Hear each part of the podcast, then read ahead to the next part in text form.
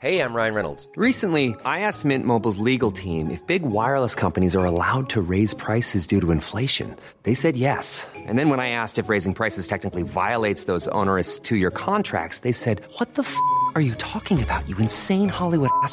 So to recap, we're cutting the price of Mint Unlimited from $30 a month to just $15 a month. Give it a try at mintmobile.com slash switch. $45 upfront for three months plus taxes and fees. Promo rate for new customers for limited time. Unlimited more than 40 gigabytes per month. Slows. Full terms at mintmobile.com.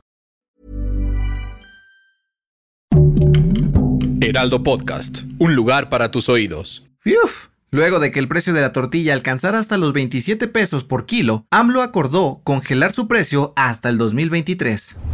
Esto es Primera Plana de El Heraldo de México.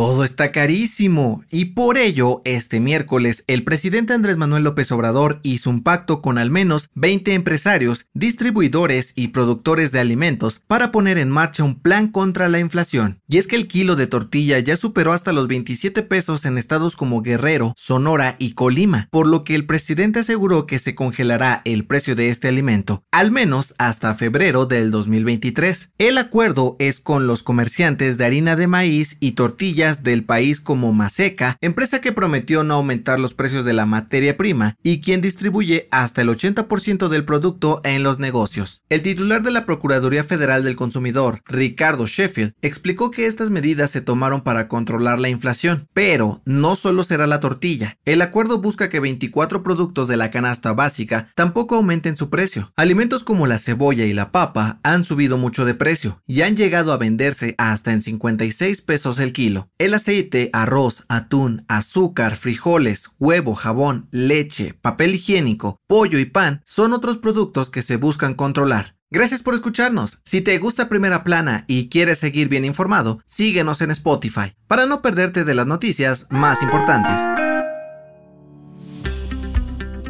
Que siempre no, el Senado de la República frenó la reforma para que las Fuerzas Armadas estén en las calles hasta el 2028. Esto permitiría que el ejército se haga cargo de la seguridad pública y se extienda su presencia de 5 a 9 años más, pues inició en 2019. Morena no pudo contra la oposición y le habrían faltado solo 5 votos para aprobar la llamada militarización del país, pues no consiguió los 85 votos mínimos de los senadores que necesitaba la reforma de la Guardia Nacional el partido Guinda tuvo que pedir la suspensión de la discusión y votación de la reforma, petición que fue aceptada por los senadores. Sin embargo, Ricardo Monreal pidió más tiempo para analizar la propuesta y que la oposición pueda aceptarla, pues a pesar de que algunos legisladores del PRI votaron a favor, no les alcanzó. Y hay quienes dicen que no saben perder. El coordinador del PAN en el Senado, Julen Rementería, acusó a Morena de ser capaz de violar cualquier proceso legislativo para lograr un capricho del presidente y ganar tiempo para tener más votos a su favor. Ahora tendrán solo 10 días para presentar un nuevo dictamen o incluso otra iniciativa para que pueda conseguir la mayoría calificada de los senadores. Se buscará analizar mejor la reforma para que pueda discutirse otra vez, por lo que regresará a las comisiones para ser modificada.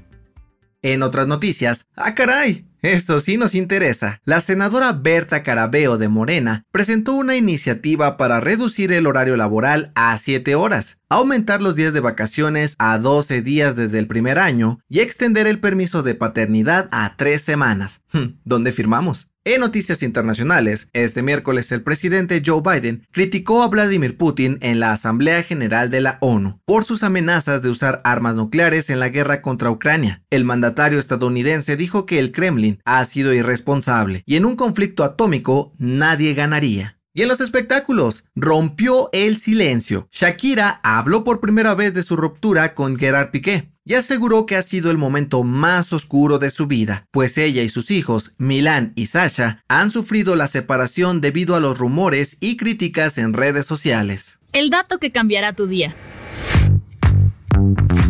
Un día como hoy, pero de 1910, fue inaugurada la Universidad Nacional Autónoma de México, la máxima casa de estudios en México, la segunda mejor institución educativa a nivel superior en América Latina y la 105 de todo el mundo, según la QS World University Ranking de este año. El campus de Ciudad Universitaria de la UNAM fue declarado como Patrimonio Cultural de la Humanidad por la UNESCO en 2005 por su arquitectura, sus murales y sus aportes científicos. Además, los tres premios Nobel mexicanos estudiaron ahí. Alfonso García ganó por la paz, Octavio Paz en literatura y Mario Molina en química. Un verdadero orgullo nacional.